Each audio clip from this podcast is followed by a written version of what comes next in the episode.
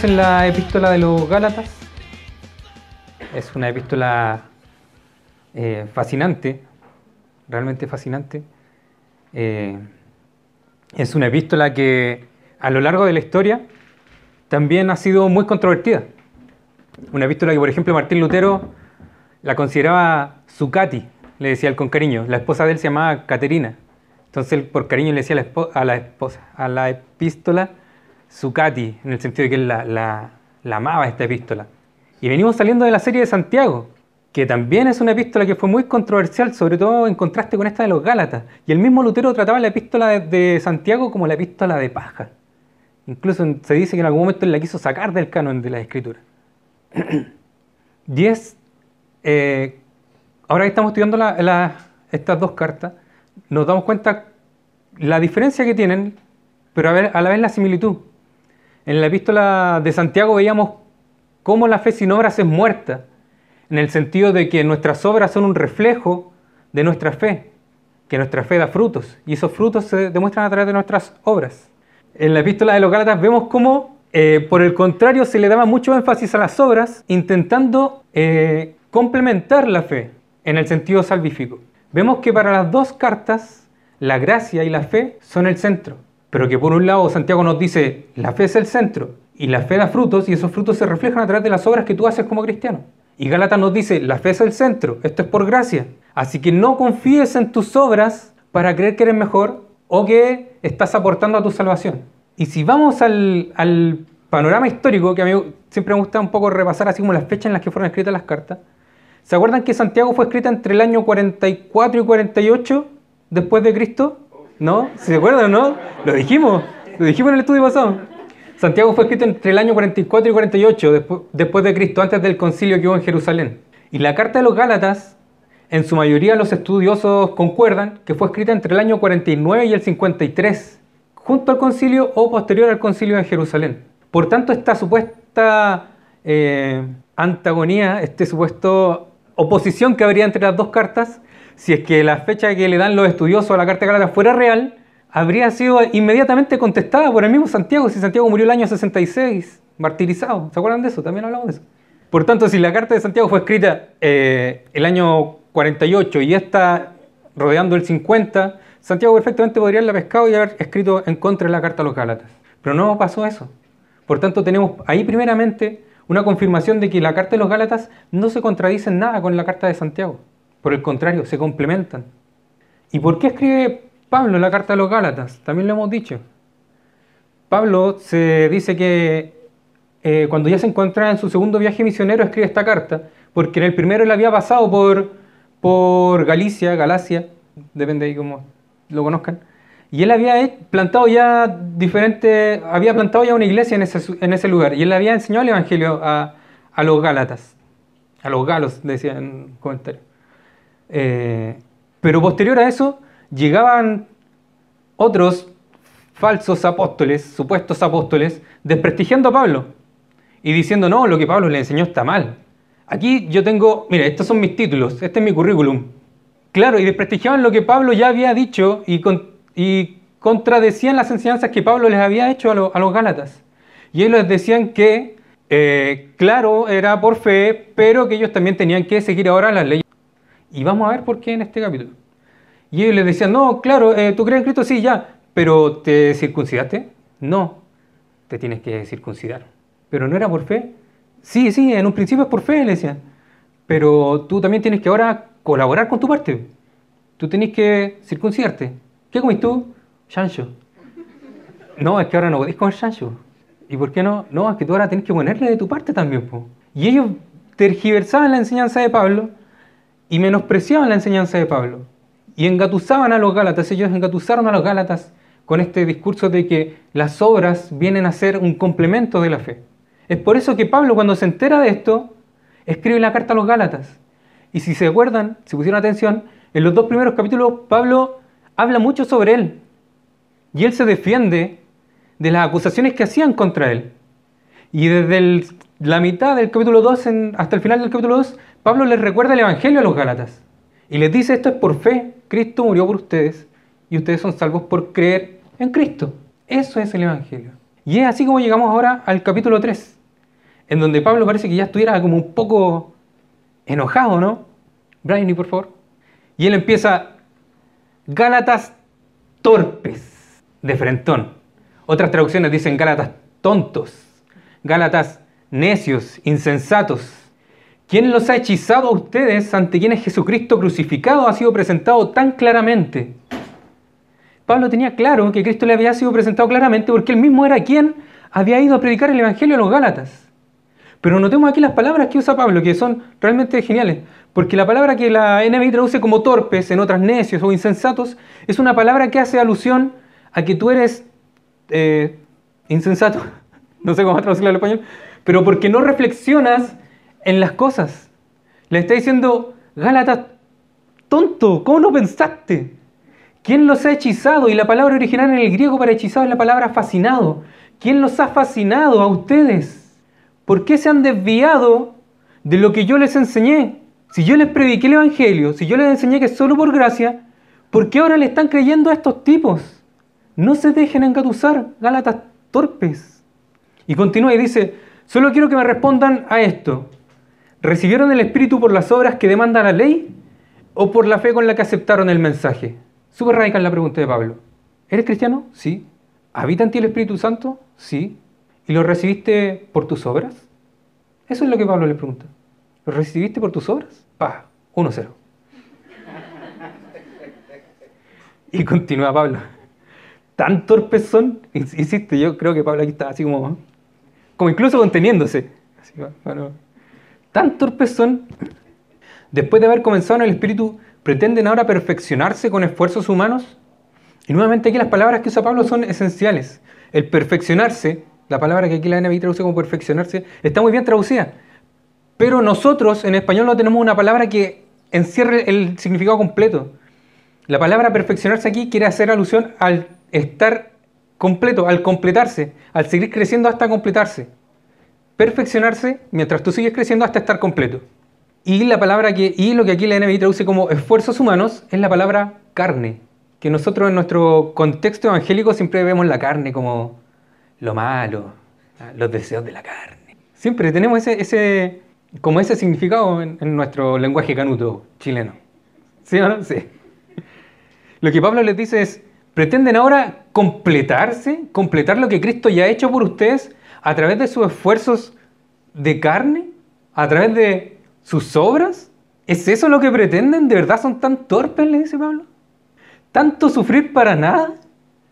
¿Tanto se esfuerzan ustedes en completar su salvación y no se dan cuenta que Cristo es suficiente? al darles Dios su espíritu y hacer milagros entre ustedes, ¿los hace por las obras que demanda la ley o por la fe con la que han aceptado el mensaje? Los milagros que hace Dios.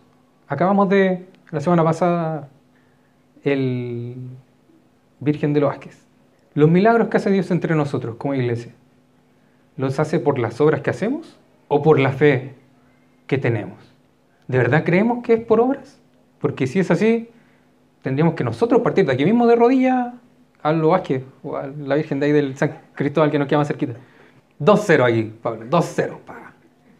Dios hace milagros entre ustedes por la fe de ustedes, no por sus obras. Y aquí es, en esta parte de, en estos versículos, vemos cómo Pablo encierra y les enseña a los Gálatas que el Evangelio es el principio y el final de la vida del cristiano. No es que el Evangelio haya sido solamente el principio, bacán, tú ahora crees, ahora esfuérzate por seguir creciendo como cristiano a través de autonegaciones. No, no es eso. El Evangelio es el principio y el fin. Si tú vas a hacer obras creyendo que completas tu salvación, creyendo que tú complementas tu salvación, déjame decirte que estás equivocado y que no has entendido el Evangelio. El Espíritu no obra separado del Evangelio.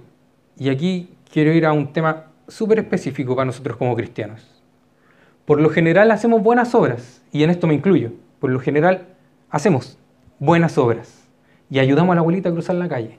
Pero esa buena obra, ¿por qué la hacemos? ¿Nace por el Evangelio? ¿O nace muchas veces porque es lo que corresponde hacer? Y vais cruzando con la abuelita y estáis por dentro, pucha viejita, que viene más rápido. Seamos sinceros. ¿De qué nacen tus buenas obras? ¿Crees tú que el Espíritu Santo obra a través de ti? ¿O que tu obra es un reflejo del Espíritu Santo cuando tú vas guiando a la abuelita y vas apretando los dientes para que la viejita se apure? No. El Espíritu Santo no obra separado del Evangelio. Una buena obra es una obra que nace del amor al prójimo y del amor a Dios. Cuando uno hace lo bueno porque es lo que corresponde, porque mucha no quería, pero ya lo voy a hacer igual, déjame decirte que no es una obra que nace del Espíritu Santo. ¿Lo estás haciendo por cumplir? No es una obra que, nace, que nace del amor. La manera en la que el Espíritu Santo entra a tu vida debe ser la misma manera en la que el Espíritu Santo avanza en tu vida. Si el Espíritu Santo, cuando entró a tu vida, tú sentías que te lleva, tú debes buscar toda tu vida que el Espíritu Santo te guíe. No dejarlo de lado, ya, muchas gracias, ahora sé que Cristo existe yo voy a seguir por mi rumbo. No, no funciona así. No es eso el Evangelio. Pensamos que somos salvos por el Evangelio, pero que después crecemos aplicando los principios básicos a cada área de la vida. Pero no solo somos salvos por el Evangelio, crecemos aplicando el Evangelio a cada área de nuestra vida. Y ese es súper radical. Nosotros por lo general pensamos que el Evangelio es que somos salvos y que venimos a la iglesia y estamos. Pero la verdad es que el Evangelio es tan fuerte cuando entra a tu vida que toda tu vida se ve alterada por esto. Y ahora no es que cuando yo voy a mi trabajo dejo de ser evangélico y paso a ser eh, mecánico, abogado, lo miro para acordarme, filósofo. No, compadre, tú sigues siendo cristiano en el área en donde estés. Y las obras que tú hagas en tu pega tienen que también nacer de un evangelio. Tú no puedes separar el Espíritu Santo del Evangelio. Y si el Espíritu Santo abarcó toda tu vida y habita dentro tuyo, toda tu vida entonces gira en torno al Evangelio. Y el Evangelio debe ser aplicado en todas las áreas de tu vida. Y aquí viene la pregunta entonces, ¿cuándo obra el Espíritu Santo en nosotros? ¿Cuándo creen ustedes que empieza a obrar el Espíritu Santo? No que empieza, sino que ahora que somos cristianos, ¿cuándo creen ustedes que obra el Espíritu Santo en nosotros? Cuando dejamos de confiar en nuestras propias obras. Cuando de manera consciente y continua descansamos en Cristo. Ahí es cuando el, Evangelio obra en nuestra vida. Ahí es cuando de verdad hacemos buenas obras, cuando descansamos en lo que Cristo hizo. El Espíritu obra mientras tú aplicas y usas el Evangelio. Y por otra parte, también nos desviamos muchas veces del Evangelio cuando comenzamos a ser cristianos y creemos en Jesús como nuestro Salvador, pero a lo largo de nuestro caminar tornamos otras cosas nuestros salvadores y no nos damos cuenta. Y empezamos a buscar un salvador funcional, algo que a mí me haga sentir completo, algo que a mí me haga sentir bien, satisfecho. Y dejamos de lado a Jesús, como que en ese lado no, no nos acordamos de Cristo y no volvemos a Él para sentirnos satisfechos ni completos. Y buscamos reemplazos como la comodidad, la aprobación, el control. ¿Y sabes cómo, cómo saber que, que tienes ahí un ídolo? Porque si lo bloqueas, te amargas. Si un día, ejemplo, yo me gusta tener el control de todo. Si un día me quitan el control y me amargo y me amurro y me llevo la pelota y no jugamos más, ahí tengo un ídolo. Y me doy cuenta de que estoy reemplazando a Cristo con otra Salvador funcional, algo que a mí me haga sentir completo, algo que a mí me haga sentir cómodo. ¿Olvidamos con frecuencia que el Evangelio es la fuente de nuestra aprobación, de nuestra aceptación ante Dios? ¿O lo tenemos constantemente en mente? Nosotros no fuimos eh, salvos por las obras, fuimos salvos por la fe. Cuando obramos en bien para los demás, ¿lo hacemos por amor al prójimo y a Dios? ¿O porque es lo que corresponde no? O porque mis papás me enseñaron a dar el asiento y ya, bucha, se subió una embarazada. Voy a darle el asiento. ¿Lo hacemos de verdad por amor? ¿Estamos adorando algo más al punto ¿Estamos adorando algo más, más que a Jesús al punto de desobedecer a Jesús? ¿Por qué obra Dios milagros entre nosotros? ¿Por nuestra obediencia a la ley o por fe? Por fe. Y eso es el Evangelio.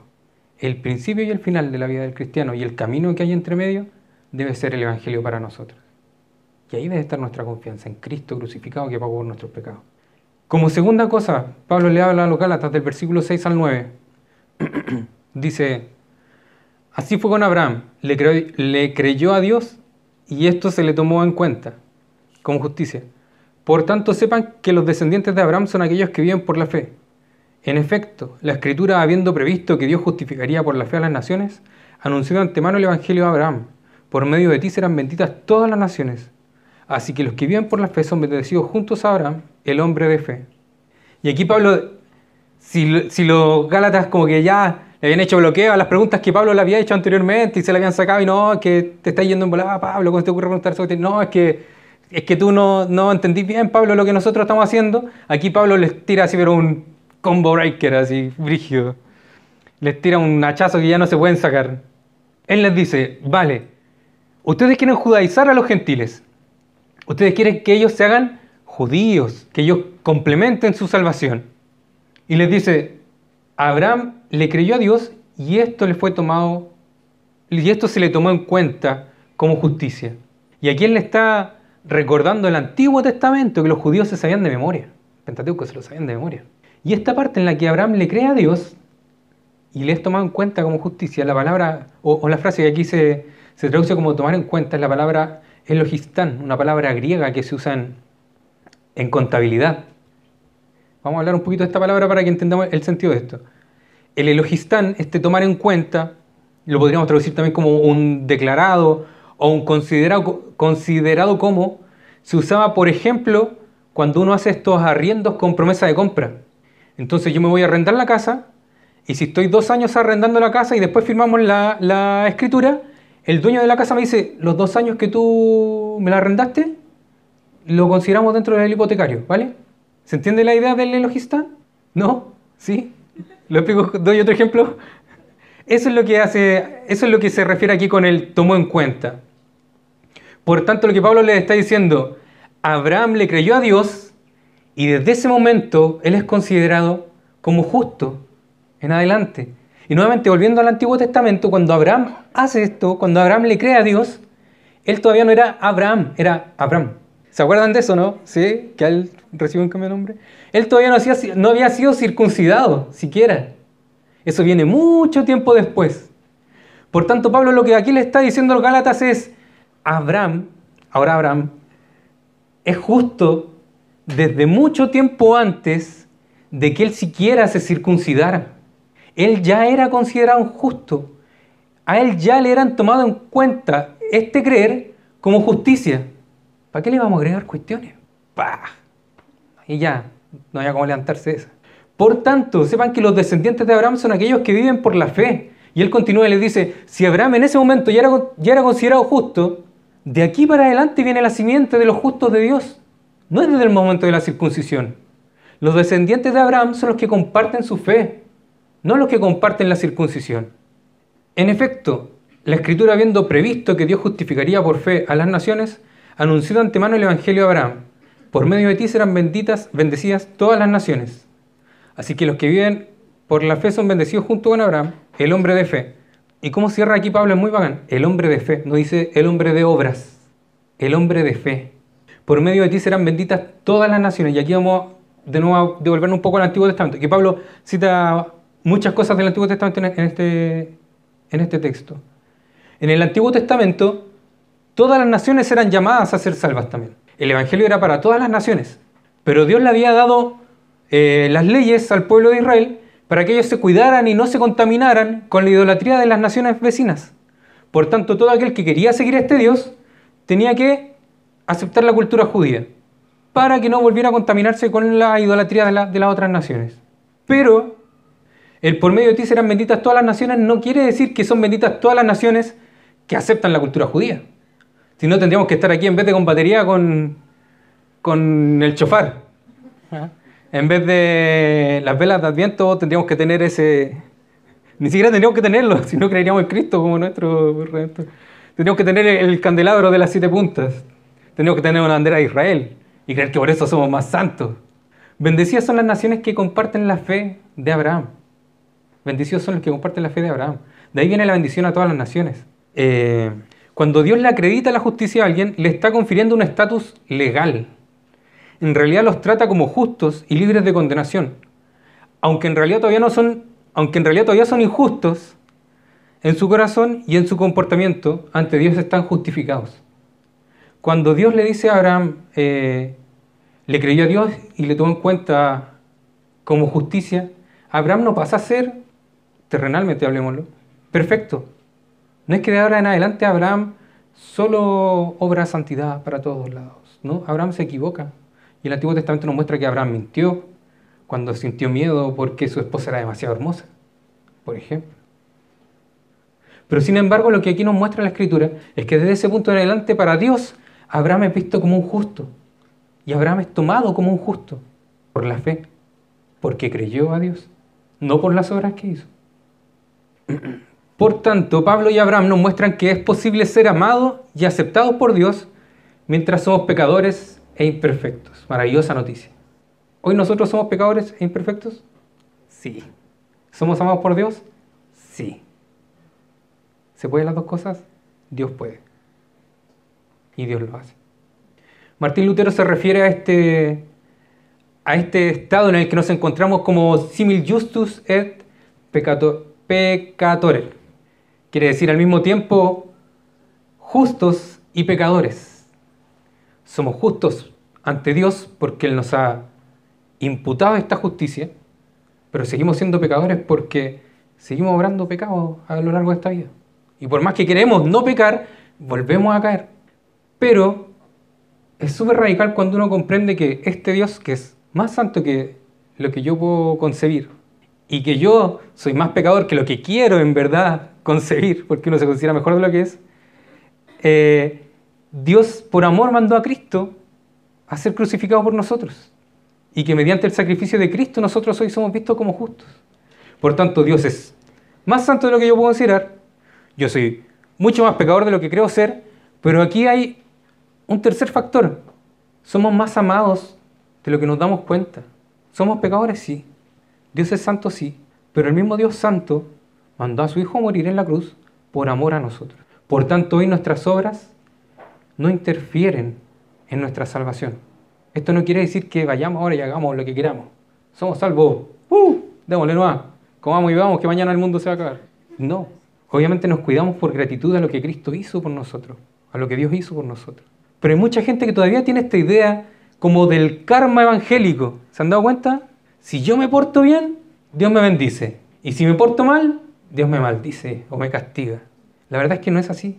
Hoy nosotros, a pesar de ser pecadores, somos vistos como justos por Dios, por el amor de Dios que se manifestó en Cristo. Si aún tienen esta idea de que Dios me paga conforme a mis obras, les invito a que abran su Biblia en el Salmo 103. Vamos a leer desde el versículo 8 hasta el versículo 14. Salmo 103, desde el 8 al 14. Dice, El Señor es clemente y compasivo, lento para la ira y grande en amor no sostiene para siempre su querella ni guarda rencor eternamente. No nos trata conforme a nuestros pecados ni nos paga según nuestras maldades. Fíjense en ese versículo maravilloso. No nos trata conforme a nuestros pecados ni nos paga según nuestras maldades. Tan grande es su amor por los que le temen, como alto es el cielo sobre la tierra. Tan lejos de nosotros echó nuestras transgresiones como lejos del oriente está el occidente. Tan compasivo es el Señor con los que le temen, como lo es un padre con sus hijos. Él conoce nuestra condición, sabe que somos de barro. Si lo hubiera escrito un chileno, habría puesto, habría puesto ahí, somos de cartón. Sabe que somos de cartón. Pero fíjense en el versículo 10, es maravilloso. No nos trata conforme a nuestros pecados, ni nos paga según nuestras maldades. Si todavía teníamos en la cabeza esta idea de que Dios me trata o me retribuye conforme a cómo yo me comporto y a las obras que hago, no, compadre. Y gracias a Dios que no. Porque seamos sinceros, si ponemos la balanza entre buenas y malas, malas todo el rato. Pero Dios no nos paga conforme a eso, porque somos vistos como justos ante Él por la fe. Solo por la fe. Sola fide. Y en tercer lugar, desde el versículo 10 al 14, todos los que viven por las obras que demanda la ley están bajo maldición, porque está escrito, maldito sea quien no practique fielmente todo lo que está escrito en el libro de la ley. Ahora bien, es evidente que por la ley nadie es justificado delante de Dios, porque el justo vivirá por la fe. La ley no se basa en la fe, por el contrario, quien practique estas cosas vivirá por ellas.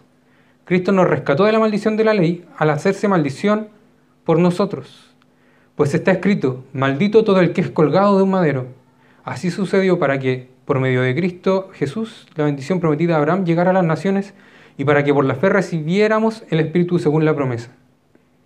Y aquí Pablo les dice ya, si hasta ahora no, les, no han entendido que es por fe y no por obras, entonces separemos.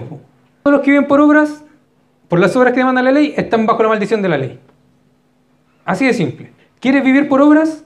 Estás maldito por la ley. Y aquí Pablo dice, maldito sea quien no practique fielmente todo lo que está escrito en el libro de la ley.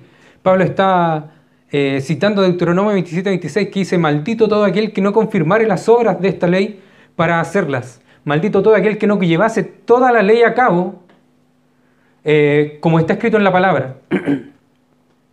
Por tanto, Pablo le está diciendo, vale, ¿ustedes creen que las obras los complementan? ¿Ustedes creen que son salvos por obras? Tienes que cumplir todas las obras, todas las leyes. ¿Eres capaz de cumplir todas las leyes? Maldito eres. Es evidente que por la ley no se, nadie es justificado delante de Dios, porque el justo vivirá por la fe. ¿De qué? ¿De dónde es ese versículo? El justo vivirá por la fe. Los que hicieron en el plan de lectura anual. Habacuc. Todos dicen romanos. No, Pablo sí, lo, lo citó también en romano, pero en verdad es del Antiguo Testamento. En el Antiguo Testamento la gente ya era salva por la fe. La gente en el Antiguo Testamento no era salva por las obras, que también es, algo que se ha creído constantemente en la iglesia evangélica, que el Antiguo Testamento nosotros nos salvamos por obras y de que Cristo fue crucificado en adelante nosotros nos salvamos por la fe. No, la salvación siempre ha sido por la fe. El justo por la fe vivirá. Esto ya estaba en el Antiguo Testamento. La ley no se basa en la fe, por el contrario, quien practica estas cosas vivirá por ellas. ¿Quieres eh, ser salvo por la ley? Vale, entonces tienes que dedicarte a vivir cumpliendo la ley. Cristo nos rescató de la maldición de la ley al hacerse maldición por nosotros. El por usado aquí también es genial, porque en el griego tiene el sentido de a favor de o en lugar de. Por tanto, diría el texto, eh, Cristo nos rescató de la maldición de la ley al hacerse maldición a favor de nosotros o al hacerse maldición en lugar de nosotros. Pues está escrito, maldito todo el que es colgado de un madero. Y aquí vamos de nuevo al Antiguo Testamento. Y le decía que Pablo en este, en este texto hace mucha alusión al Antiguo Testamento, porque como eran judaizantes ellos se lo sabían de memoria. maldito. ¿Qué es ser maldito, bíblicamente hablando? ¿Se acuerdan? También lo hemos hablado. Un anatema. Ser maldito era sobre el que la justicia de Dios recayó. Ese era el concepto bíblico de maldito. Cuando tú maldecías a alguien, le decías que la justicia de Dios recayera sobre esa persona. Aquí dice que maldito todo es que el, que es colgado de un madero. Y en el Antiguo Testamento tenían la, por la ley, acostumbraban a, cuando se ejecutaba una persona, por lo general, a lapidarla, a apedrearla hasta que muriera. Y posterior a eso se tomaba el cuerpo de esa persona y se colgaba de un árbol. No es que él fuera maldito porque fue colgado. El ser colgado es la señal de que sobre él se había aplicado la justicia. Nosotros por lo general lo entendemos al revés. Por tanto, todo el que es colgado de un madero no es que lo colgaste ahora se aplica la justicia sobre él. No, era al revés. Sobre él, sobre él se aplicó la justicia, por tanto ahora vamos y en señal de que sobre él se aplicó la justicia lo vamos a colgar. y era un símbolo de humillación, de vergüenza extremo. Para los judíos era horrible esto, ser colgado en un madero. Imagínense cómo debe haber sido para Cristo, estando en vida, ser colgado de la cruz. Eh, este texto que, esta citación que hace Pablo del Antiguo Testamento de maldito sea, quien no cumple la, ley, es, eh, lo dice Moisés en el Deuteronomio, capítulo 27, cuando él antes de entrar con el pueblo a la tierra prometida, le hace toda de nuevo esta repetición, ¿se acuerdan? De las bendiciones de Dios, de la ley de Dios y al último de las maldiciones de Dios. Pero todo esto lo hace Dios en un contexto de amor, en un marco de amor. Y Dios lo que hace es recordarles a ellos estas son mis leyes. Ustedes son mi pueblo y yo los amo, yo les voy a entregar esta tierra. Pero acuérdense de que yo soy su Dios. Estas son mis leyes. Y si ustedes no pueden cumplir las leyes, acuérdense de que yo soy un Dios misericordioso y que los perdono. Por tanto, Pablo aquí le está diciendo a, a los judaizantes, te olvidas de la parte más importante. Tú te acuerdas solamente de la ley, pero te olvidas de que ninguno es capaz de cumplirla. De que la ley en verdad es lo que Dios nos ha puesto para que nos demos cuenta de que no somos capaces por nosotros mismos, pero de que Él es un Dios misericordioso y que cada vez que fallamos podemos nuevamente volver a Él, arrepentirnos y ser perdonados. Ese es el propósito de la ley. No era justificar a nadie. Maldito el que no cumple la ley. ¿Y de qué maldición nos salva entonces el ser salvos por fe? Tengamos en cuenta que nosotros nacemos en una condición de malditos. Nosotros nacemos pecadores. Nacemos separados de la comunión con Dios. Pero, ¿a qué se aplica esta maldición? Hay tres cositas en las que podemos ver la maldición aplicada. La primera es la maldición legal. Quiere decir que ante la ley de Dios somos legalmente malditos, porque ninguno de nosotros la ha cumplido. Por tanto, somos malditos. Somos merecedores de la justicia de Dios. Por tanto, somos dignos de condenación y vamos para condenación, según la maldición legal. Pero hay otra maldición que muchas veces no le tomamos el peso y que también es algo real y es la maldición psicológica. Así le llama Keller. Y es cuando pensamos que nuestro valor y que nuestra dignidad se basan en las obras que hacemos, que dependen finalmente de nuestro desempeño. Y cuando no damos el ancho, cuando fallamos, cuando queremos, pero no, Señor, no alcancé, pero pues, Señor, ah, no di, no, ah, fallé, nos baja la culpa, nos baja la ansiedad, nos baja el estrés, la depresión, por no dar el ancho, por confiar en las obras más que en la gracia. De esta maldición también nos salva el Evangelio.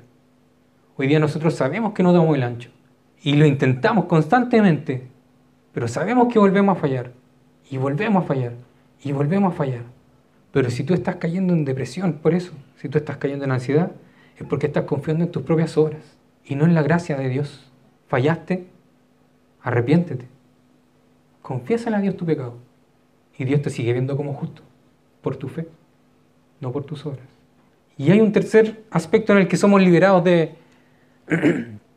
el pastor Jonathan en la mañana decía de la maldición gentil. Y es que aquí los judaizantes pensaban que solamente el Espíritu Santo llegaba a los que eran judíos. Y que la bendición de Abraham solamente podía llegar a los que eran judíos. Porque ellos decían que los judíos son la descendencia de Abraham. Pero hemos visto que los descendientes de Abraham son todos los que comparten la fe de Abraham. Por tanto, hoy día nuestra cultura también es redimida por el sacrificio de Cristo. Y hoy día ya no es necesario, gracias a Dios, que los cristianos nos circuncidemos. Por ejemplo, que las mujeres anden tapadas como en, el, como en las judías, podemos comer chanchito.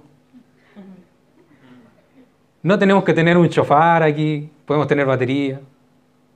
Falta un baterista bueno. Con amor, no, si fue con amor. Y nuestra cultura ya no tiene que acomodarse a la cultura judía para ser bendecida por Dios. Nuestra cultura hoy es redimida. Y si nos gusta la cueca, hagamos cuecas que glorifiquen a Dios. Y Dios se glorifica en eso. Y si nos gusta el hip hop, hagamos hip hop que glorifique a Dios. Y Dios se glorifica en eso. Ya no tenemos que acomodarnos a lo que el pueblo judío tenía, a las comidas que ellos tenían, a las costumbres, a las leyes de ellos. Ahora que nuestras culturas están redimidas para Cristo, también puede glorificarse a Cristo a través de, de nuestra cultura. Para finalizar, Cristo recibió la maldición que nosotros merecíamos, para que nosotros recibiéramos la bendición, que Él ganó. Nuestros pecados y nuestra maldición se le dan o se imputan a Él, y su justicia y bendición y su espíritu se nos imputan a nosotros. La salvación significa mucho más que perdón. No es que solo nos hizo un borrón y cuenta nueva. Llegamos a ser perfectos a la vista de Dios. Hoy nosotros somos vistos como perfectos a la vista de Dios. Somos vistos como justos. Y permanecemos perfectos a la vista de Dios. A pesar de los pecados que vayamos cometiendo, Dios nos sigue viendo como perfectos, como justos. Esta es la libertad que Cristo compró para nosotros y que nos anuncia el Evangelio. Esa es la verdadera libertad que Pablo le, le enseñado a los Galatas. Ya no somos esclavos de las obras. ¿Quieres hacer buenas obras? Bacán, hazlas. Pero que nazcan de la gratitud, de un corazón agradecido. No que nazcan de tu intención de aportar en algo al Evangelio. Porque no, no se puede. Lo único que sigues es seguir pecando. Pero arrepiéntete. Y Cristo te perdona. Y Dios te perdona. Amén. Oremos. Buen día.